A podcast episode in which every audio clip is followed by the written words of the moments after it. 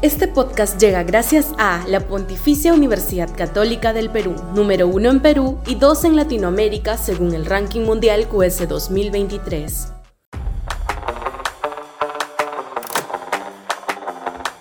Nuevos liderazgos en la centro derecha. Sudaca, Perú.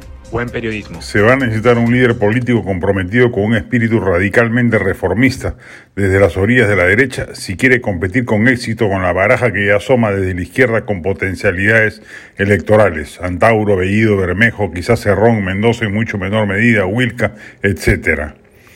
No se ve en el horizonte mucho de dónde escoger. De los partidos vigentes no se asoma ninguno. Ni de Acción Popular, ni de Mesa para el Progreso, ni de Somos Perú, ni de Renovación Popular, ni de Fuerza Popular, ni de Avanza País, ni de LAPRA. Tendrá que ser alguien nuevo. Pero ese candidato debe reunir algunos requisitos. Primero, carisma suficiente, sin duda.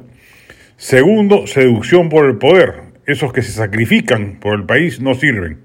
Tercero, clara filiación ideológica, nada de centrismos aguachentos.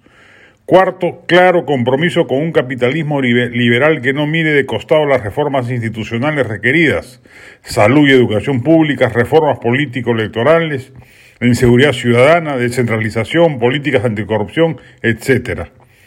No hay hasta el momento, a menos de tres años del proceso electoral, suponiendo que se realice el 2026, liderazgos semejantes.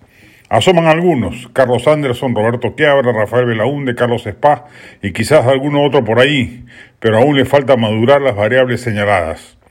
Por lo pronto, hoy parten con desventaja respecto de los de la orilla izquierdista, que ya cuentan con el 15% o más del voto asegurado. Solo con el zona surandino ya tienen ese bolsón fijo.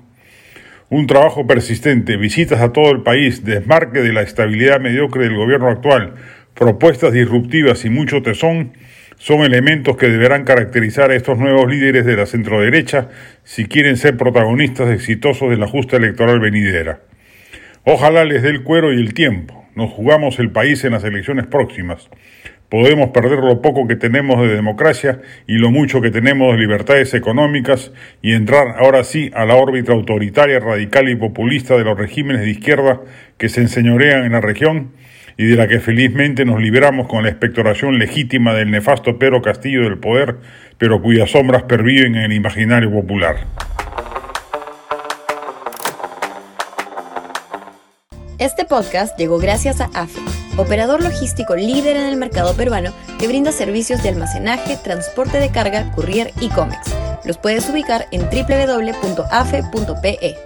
Este podcast llega gracias a la Pontificia Universidad Católica del Perú, número uno en Perú y dos en Latinoamérica según el ranking mundial QS 2023.